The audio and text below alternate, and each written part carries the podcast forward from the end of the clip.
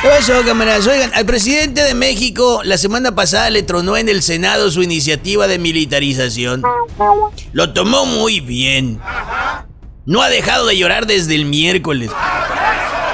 Y le reza su novenario de reproches de las mañaneras. Muy bien, con mucha madurez lo tomó. Dijo que iba a realizar una consulta que no sería consulta, sino más bien una encuesta parecida a una consulta.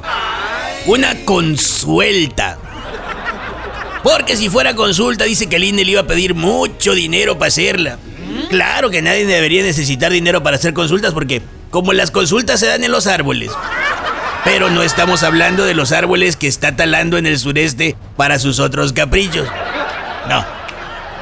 Oigan, pa' colmo de mal y de malas, su compromiso de resolver y darle respuesta a los padres de los desaparecidos de Ayotzinapa se convirtió en el Ah, te creas. De su sexenio.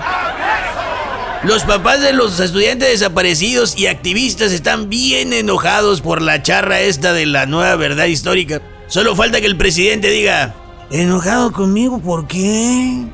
Si yo no tuve nada que ver.